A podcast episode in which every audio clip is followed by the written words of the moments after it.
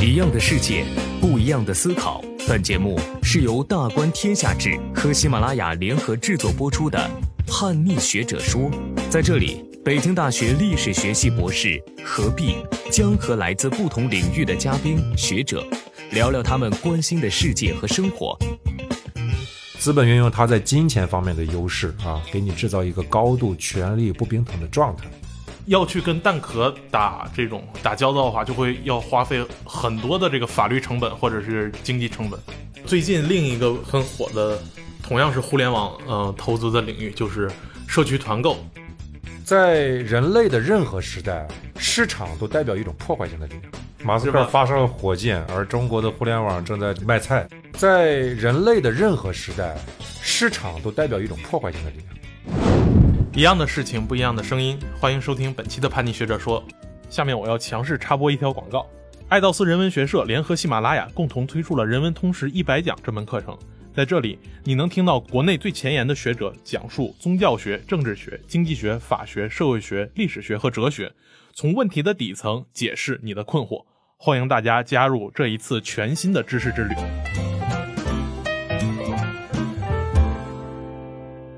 大家好，我是何必。今天我们邀请到上海世界观察研究院的张笑宇老师，一起来聊一聊当下大家都关注的一个问题啊，蛋壳暴雷与互联网的资本垄断。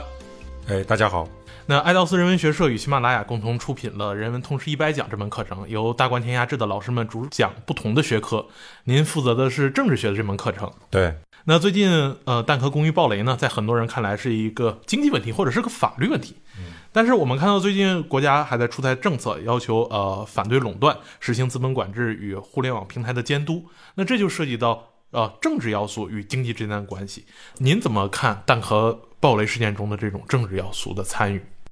对，从我的角度看呢，其实蛋壳暴雷更多的是一个政治学问题啊，而不那么多的是经济和法律的问题。您怎么理解这是一个更多的政治学问题？因为首先这是租房是个经济行为啊，嗯，对，然后签合同这是个法律文书啊，嗯，这个啊，你就要深入到就是政治的一个本质概念，就是什么叫权利啊？权利其实是一个很讨厌的东西，为什么呢？权力代表你扭曲你意志的能力，比如说啊，你正常情况下，你跟一个女孩很好，你跟她谈恋爱，然后你妈妈就是看不惯这个女孩，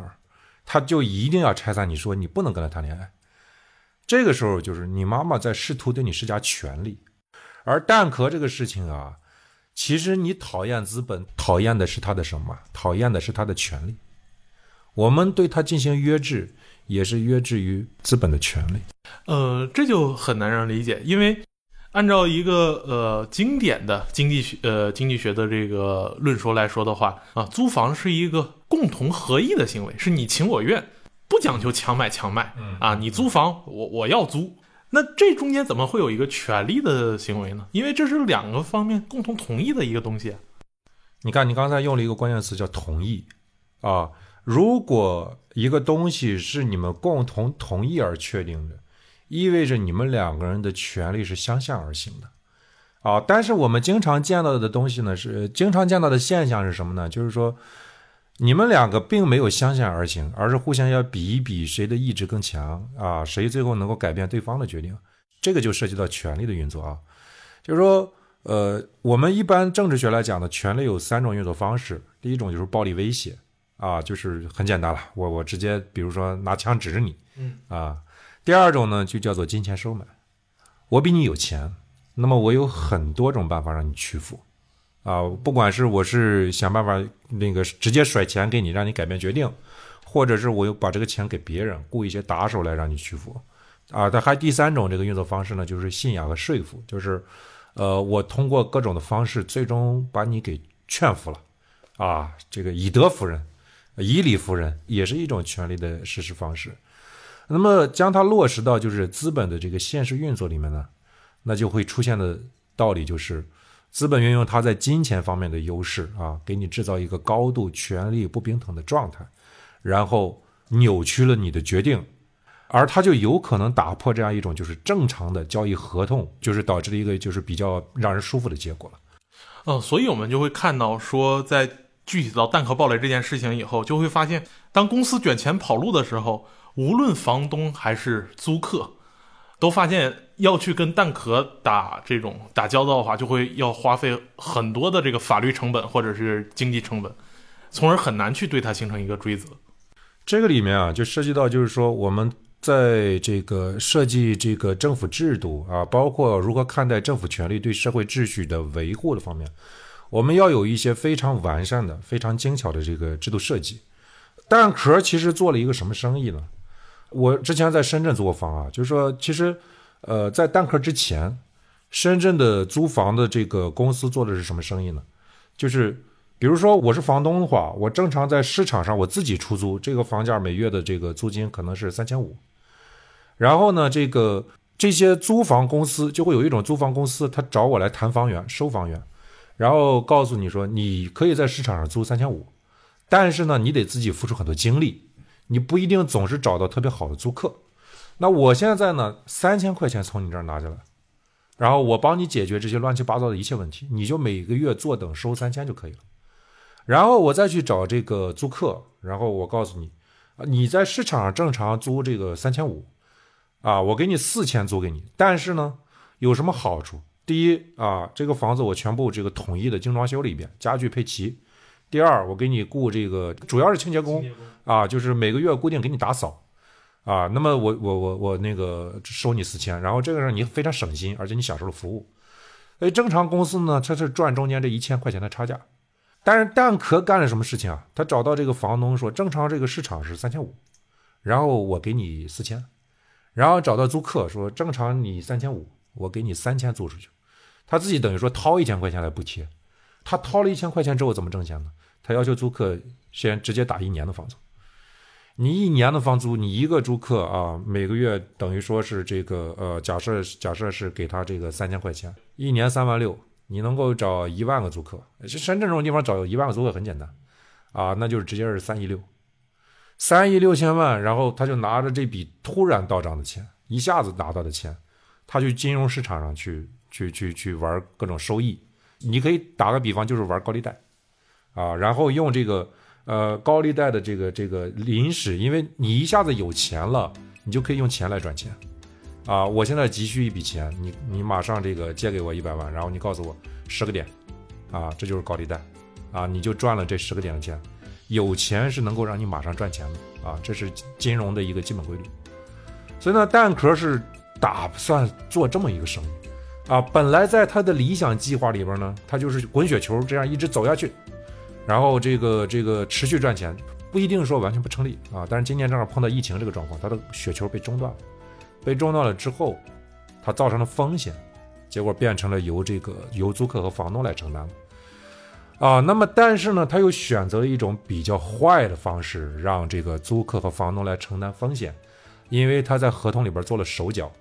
啊，等于说他可以把这自己的这个责任摘得比较开，啊，然后呢就把这个矛盾直接转向了这个房东和租客之间。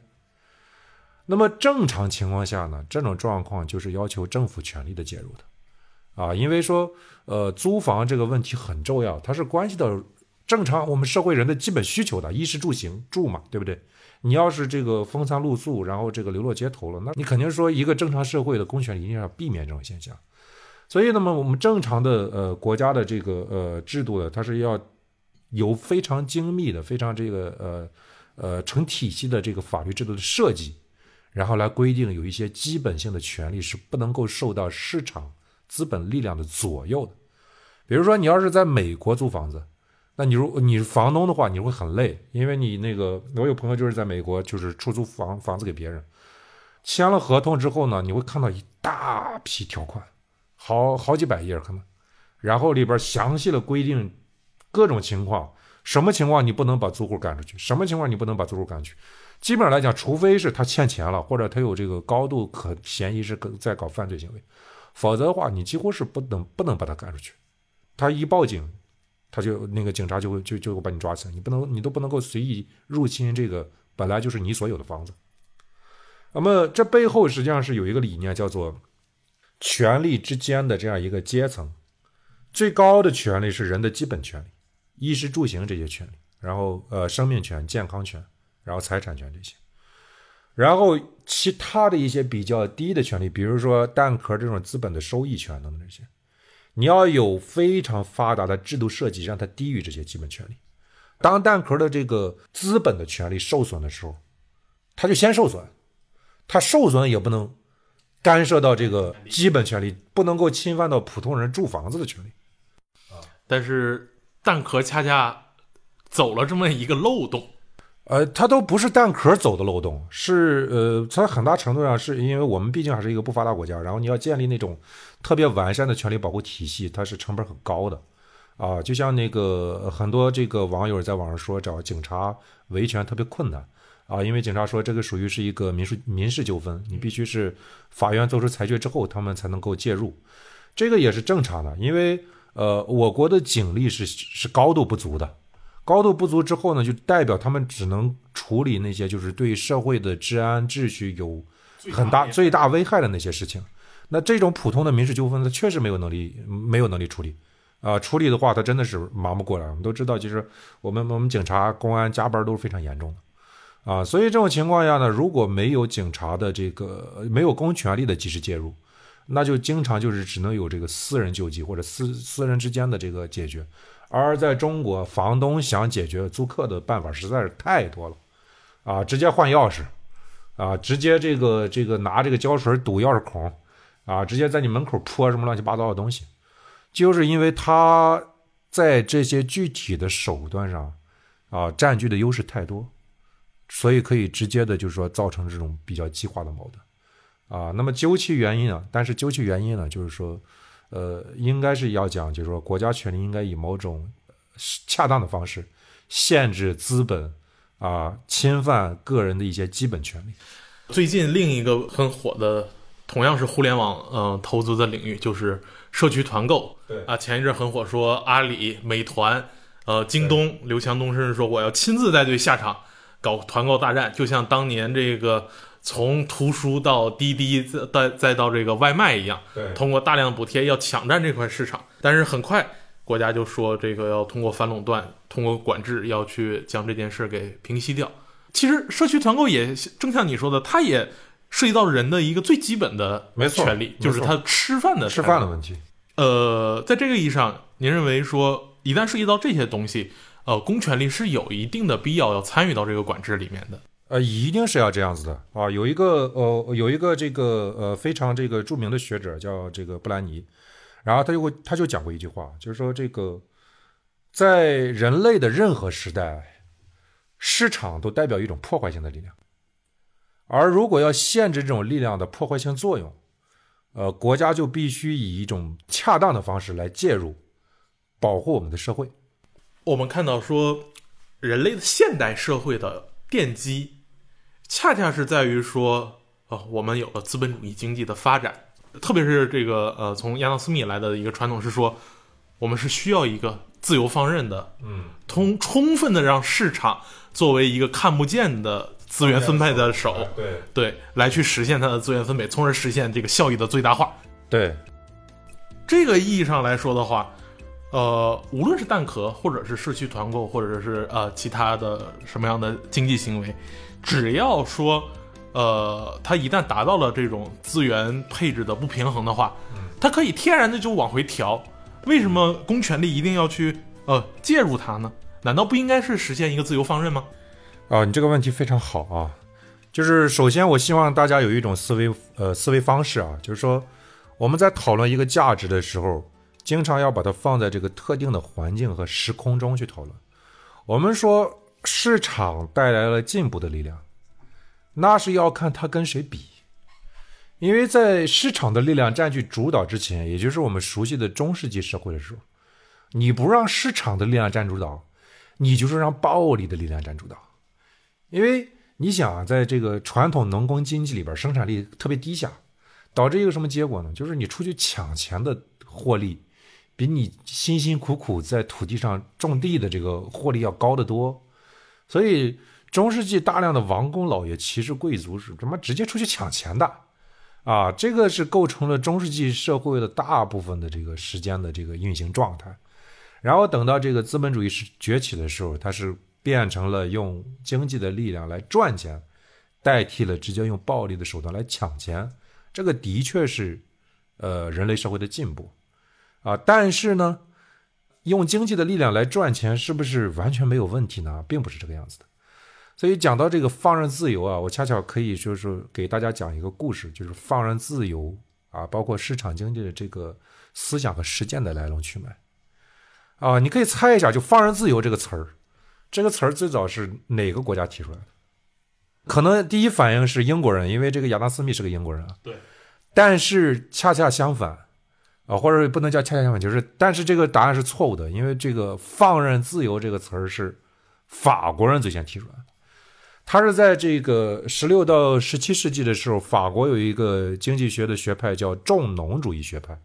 啊，有个代表人物叫奎奈。那么他最早提出了这个放任自由理念。这个理念是怎么回事呢？他非常有意思，因为奎奈这个人还是个很粉中国的人，啊，就是他当时那个欧洲对中国呢了解还不太深，呃，对，有一种这个想象，就是说在神秘的呃东方有一个遥远的大国，那里这个。呃，非常发，非常繁荣，然后这个政治昌明，然后有很多值得我们学习的东西。那奎奈就说呢，中国有一种思想叫做重农思想啊。我们说这个中国古代啊，就是这个重农抑商，然后他就觉得这个很理想。为什么？因为社会的一切财富，奎奈认为社会的一切财富都来自于土地，衣食住行都来自于土地，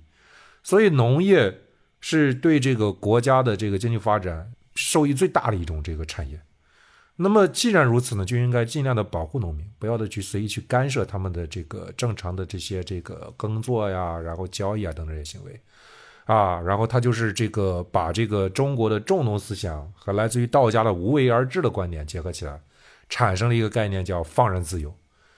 这个放任自由呢，其实如果说仅仅是这个学术讨论，那只是一种理论啊。但是很不幸的是，后来这个法国人真的想去实践它。啊，这个实践的时间点呢，就是我们熟悉的就是大概是法国大革命之前的前十年，当时有一个信奉重农主义学派的一个一个人物就担任了这个法国国王的这个首相。实际上，因为当时首相要扮演这个财政部长的角色，那么他就基于这个自由放任的理念，再加上一些这个后来，呃，就是受到这种就是经济学的那种呃，比较接近于今天经济学那种思想的这个宣传吧。然后他就说，他要放开对巴黎的粮食价格的管制，啊，因为呃，过去呢，就是国王命令说，这个巴黎的粮食价格它是要管制的，农民呢必须以多少多少的价格去卖给这个面包厂啊，卖给食品厂啊等等这些。然后这个大臣呢，他就把这个管制放开了。啊，因为你理论上来讲，如果这个巴黎这个地方粮食短缺，那么它的粮价会上涨，那么其他地方的这个呃粮农呢，就会把粮食运到这个地方来卖，然后再把这个粮粮价呢给压抑下去。所以最初的自由放任是为了保护农民，他他理想是这样子的，他理想是这样子，因为他觉得这个呃农民没有从这个粮食买卖里边赚到足够的钱，啊，他理想是这样子，但是实际运行呢，他放开之后第二年，巴黎粮价暴涨。暴涨之后，巴黎的平民就造反，然后国王不得已就把这个人撸下去了。而且巴黎平民造反这个事情，就是当时导致了巴黎人对于这个国王的高度不信任。这个后来成了这个法国大革命里边，就是说这个呃巴黎市民的那个革命情绪如此激烈的一个一个一个基础。为什么会造成这个现象？道理很简单，你觉得市场来平抑粮价，那是一个长周期，啊，它可能是。三个月、五个月之后啊，外地的粮农知道了这个消息，再运粮食来卖。但是你吃不上饭，那就是明天的事情。你明天吃不上饭，你就饿死了；你明天没有地方住，你就你就冻死了。所以，为什么我们说人的基本权利、衣食住行这些东西是不能够交给呃，至少是不能够完全交给这个自由放任的市场经济来运作的啊？国家公权力必须以某种形式、某种恰当的形式来来介入。啊，道理就在这儿。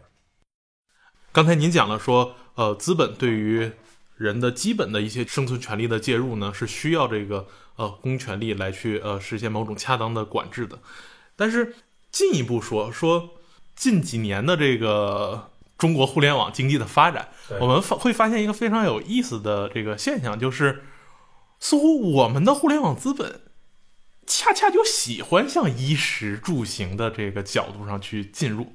那衣服就不用说了，从淘宝到京东，这个很大的一个，基本要把就是主要卖的就是就是卖衣服的啊，对对对基本要把这个很大一部分比重。现实的百货业给击垮了。对那十呢，饿了么、对美团、团购和之前的团购网站对和这个大众点评的这种点评呃平台，呃还有外卖，这是把这个食品呃吃的这一块呃有一次大的席卷。对呃，住呢是最近爆雷的蛋壳，还有没爆雷的自如 对啊。行呢，这个不久之呃也是从滴滴快滴再到呃 Uber 的这个进入，对几场大，我们就会发现，似乎中国的这个打着互联网科技外衣的资本，特别愿意往衣食住行角度去进入。这次呃蛋壳爆雷的时候，以及呃社区团购的时候，大家就嘲笑说：“你看你们中国人就紧盯着这个老百姓是吧口袋里的钱，你看人美国的这个马斯克。”他们的目标是征服星辰大海，马斯克发射了火箭，而中国的互联网正在卖菜。买 嗯菜，对我们就会发现，哎，中美互联网的科技资本沿着完全不同的路向去走。那为什么说会发生一个如此不同的分流？我也可以称之为一个互联网经济时代的大分流。啊，没有没有那么大的。对，那假如说中国的互联网资本也像马斯克那样去追求去在呃最尖端的科技上去谋求发展的话，也就不会出现现在说把中国人的衣食住行搅得鸡飞狗跳，也就不需要说呃我们这些呃公权力还要去呃费心的去对他们产生某种监管这种事儿了。为什么中美之间会在这个互联网时代产生这样资本的为什么？一边发火箭一边卖菜呢？啊，这个其实呢，本质上来讲还是一个呃经济学问题。其实我们讲就是这里要科普一点，就是关于宏观经济学的这个基础啊，就是说我们促进经济经济增长有最基本的三大要素，呃，劳动力、技术和资本。那么经常我们出现的情况下，就是呃一个技术的出现呢，它是要么就是替代劳动力的，啊，你比如说这个过去是人工来编羊毛，后来出现了这个纺织机，啊，这就是替代劳动力，啊，要不然就是替代这个资本，啊，你比如说这个过去你没有这个滴滴打车这种呃这种软件的时候，你要自己买车，那么有了滴滴打车之后呢，你不需要这个自己买车了，就是替代了资本啊。所谓资本呢，就是它有很多种形式，固定资产啊、房子啊、土地啊等等这些啊，都可以叫这个资本。现实的这个经济运作规律呢，是发达国家的劳动力价格比较高，而发展中国家的这个资本价格比较高。啊，发达国家呢，呃，这个人的这个收入高啊，你请一个在美国请一个电工，你可能要付他呃几百刀啊，那么在中国的话，很可能就是就是呃对几十块钱就就就就可以解决。发展中国家呢，就是资本价格高，就是说这个，因为为什么呢？就是呃，发达国家很多基础设施的建设，很多这个坚坚固的大宗的消费消费品，比如说汽车这种，早就普及了啊，因为它已经完成了这个工业工业化了。而发展中国家呢，刚刚起步，所以这些这些类型的这个产品的价格比较高。所以呢，就是会出现一个现象，就是技术进步在发达国家更容易去替代劳动力，而在发展中国家更容易去替代资本。啊，因为你替代哪个价格高，你赚的钱就更多嘛。中国的呃互联网的这些企业的创新呢，实际上大量的替代的是中国价格比较高的资本啊，而且经常是以替代基础设施啊为表现的。你比如说我们熟悉的这个外卖啊，实际上呃你仔细想一下，就是外卖一开始最大的这个需求是什么？是你在这个呃大城市的这个白领，然后这个要要要吃饭，要解决问题啊，但是白领。他如果没有外卖的话，他到自己办公楼下那个地方去吃饭，价格是比较高的，因为那个地方的地租是很贵的。你要在那个地方去，呃，开一家这个拉面馆，你可能要卖到三十块钱，但是你要在一个小巷子里边，可可能卖卖卖十六块钱就能打平房租了。白领没有这个外卖的时候，他可能吃的是三十块钱一碗的拉面，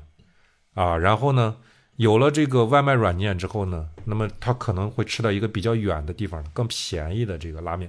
然后他享受了这中间的这个优惠优惠。对，这是呃像美团这种呃这种互联网企业在中国快速发展的一个原因，就是美团其实是它在这个美国有一个前身，就是就有一个公司叫 Groupon 啊，这个团购这个词儿就是由 Groupon 这个来翻译过来的。然后这个公司其已经已经在美国已经已经垮掉了，几乎。就是它现在跟美团比，压根儿是不值一提的，啊，为什么呢？因为就是他在美国做的生意是赚不得像在中国赚做的生意这么多钱，因为美国那边的呃呃，包括这个房租啊，包括外卖的那个市场已经非常平衡了啊，所以反而就是说，你看到这个同样是科技创新啊，这个中国的这个呃呃呃美团就更赚钱。然后呃，同样的道理就是那个滴滴打车啊，你把这个车的价格降下来了，然后我们的这个淘宝啊，你把这个实体店的那个呃房租的那边那边那个价格给砍掉了，对，所以在中国的这个互联网创业都有这么都有这么一个特征啊。但是美国这边呢，我们刚才说，一方面是劳动力价格高，再一个方面呢，就是美国这个地方就发达产业非常多，所以你新科技公司如果是服务于发达产业的。那么你在美国就很容易开起来，啊，我们知道这个互联网最近有一个热词儿叫这个内卷，而啊还有还有一个就是跟它联系在一起的天坑专业，你学个生物，学个化学，然后是天坑，但你同样的专业，其实在美国就没有那么坑，为什么呢？因为你生物学的博士毕业之后，你到美国去有很多大的药企可以进，那么药企的这个研发经费很高，所以你拿的工资非常棒。而在中国呢，因为发达的药企，因为我们的生物制药的这个产业没那么发达。所以，大量的这个我们可怜的生物博士只能毕业之后去高校 去做博士后，呃，去做博士后，因为这个高校的这个教职的那个工作岗位毕竟是有限的，啊，有限了之后呢，我们这个自然而然的，他的那个待遇就会降得很低，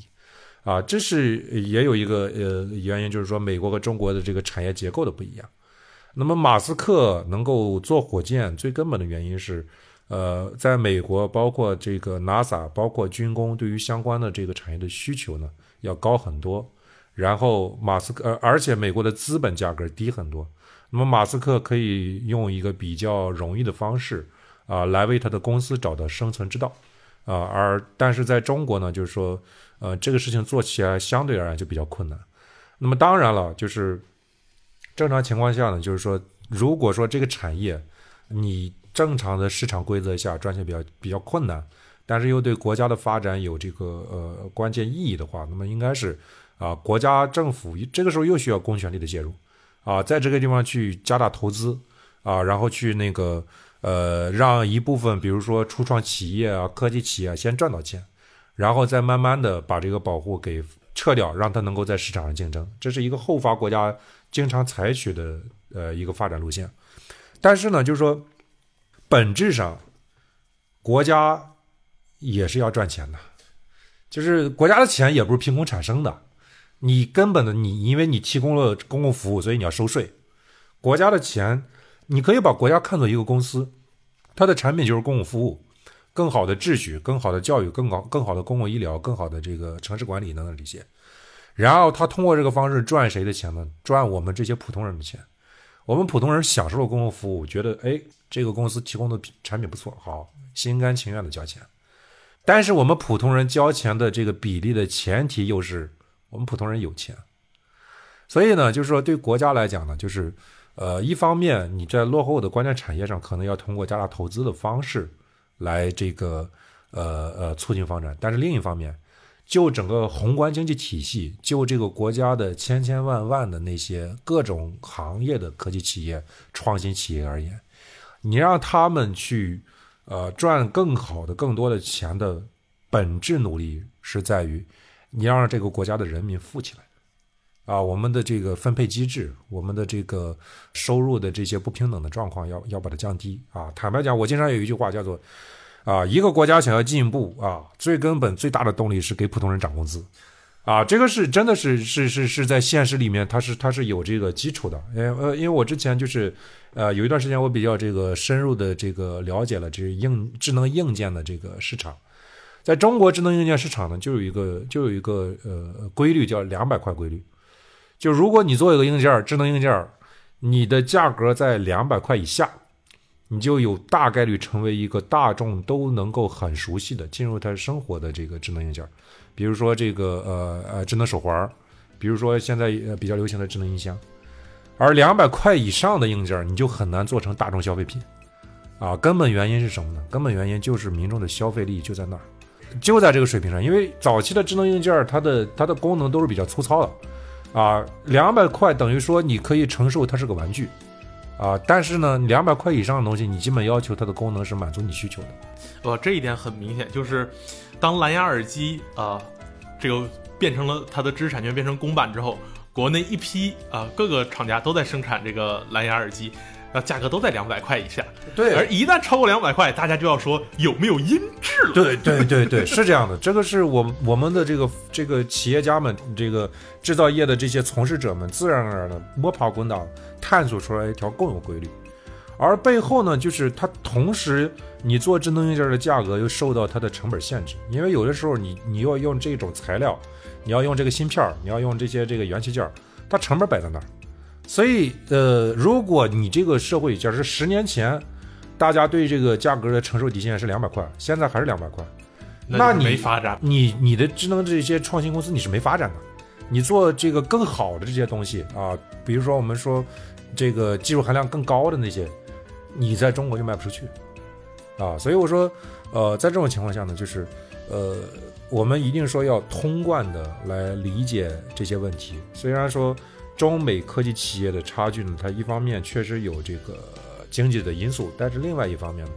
公权力在这里面是可以扮演更好的角色的。啊，我们可以做一个场景想象，如果我们的公权力以一种更早的方式、更及时的方式介入了这个蛋壳公寓这些事件，然后把这些这个呃受到损害的租客呢提前交了一年的房租啊，给他们这个呃追回来。如果我们的政府在这些 P to P 暴雷平台之前啊，就这个呃高度重视，然后以比较这个发达的制度啊来进行了监管，然后不至于说我们好多年轻人在这上面去损失呃几万甚至几十万的这个呃积蓄啊。如果我们对很多这种资本啊侵蚀到我们每个人基本权利的这个现象。啊，用这个政治学的方式，用政政治的视角去进行这个监控和制约，啊，我们普通人的这个处境呢，可能会得到很大的改善。然后呢，我们又可以啊，用这些积蓄，用这些本来可以不损失掉的钱，去支持我们的华为啊，支持我们其他的中国制造啊，然后把整个这个这个呃发展方向往更好道路上去去走。所以啊，真的是这个样子啊。不仅仅是涨工资啊，而且还可能就是说，我们今天对每个普通人的基本权利的保护，对他呃好的生活的，向着这个美好的消费市场往前行的这个呃保驾护航，是我们民族明天的希望。呃，肖宇老师，这个从啊蛋壳暴雷这一件事儿，一直讲到了中国的这个产业发展以及。我们的呃公共的政治权利对于呃我们的经济发展乃至民族的希望，它的作用，这个都做了一个非常透彻的分析。那我还是回到呃一个最更原初的问题上。那您在人文通识一百讲讲了政治学这门课，您能不能呃讲一下，通过刚才您讲这些就是蛋壳暴雷背后的一些呃政治学的原理啊，甚至说从呃。中美之间的这种产业差异，它背后去透视出啊，这个政治权力可能扮演的角色。那您能不能就是非常简单的用一句话说，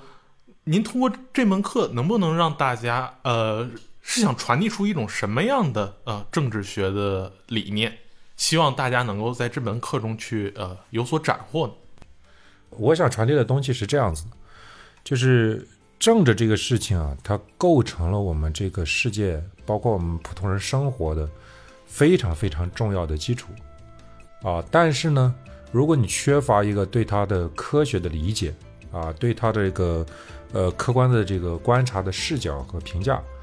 那么你很可能就不理解我们这个世界它真实的运行逻辑是怎样子。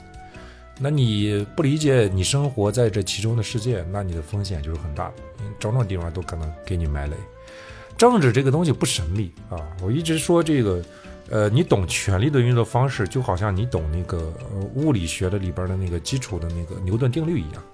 啊，你懂了那些最基本的原理，你可以自己推演出来一些更复杂的，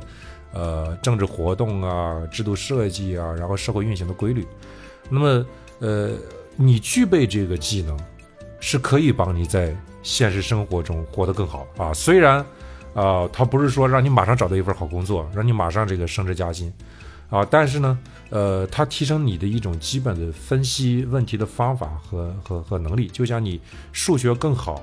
啊，虽然不一定能够帮你马上找到赚钱的工作，但是能够让你在生活中的很多方面的问题，啊，炒股啊，啊，然后避雷呀，然后看清楚事物之间的逻辑联系啊，都能起到帮助。所以我想传递的东西就是，政治很重要，但政治不神秘，政治有规律可循啊。我试图用一个比较简单的方式啊，尽可能清晰易懂的方式，向你传递这种规律是什么。非常感谢肖宇老师，至少我明白了，说政治绝对不是我们所理解的阴谋诡计，也不是我们想象的各种权术，而是一种科学的、现实的一种人与人交往的一种机制。感谢大家收听本期叛逆学者说，大观天下志的重要学者、外交学院的施展教授近期写了他的新书《破茧》，集中了今年以来他对世界局势、中国遭遇的深度分析。在变动不居的大洗牌时代，我们需要突破信息茧房对于视野和格局的限制，去理解真实的世界。假如你有兴趣去重新复盘2020年的各种遭遇，欢迎关注新书发布会，欢迎大家评论、点赞、收藏，欢迎大家关注。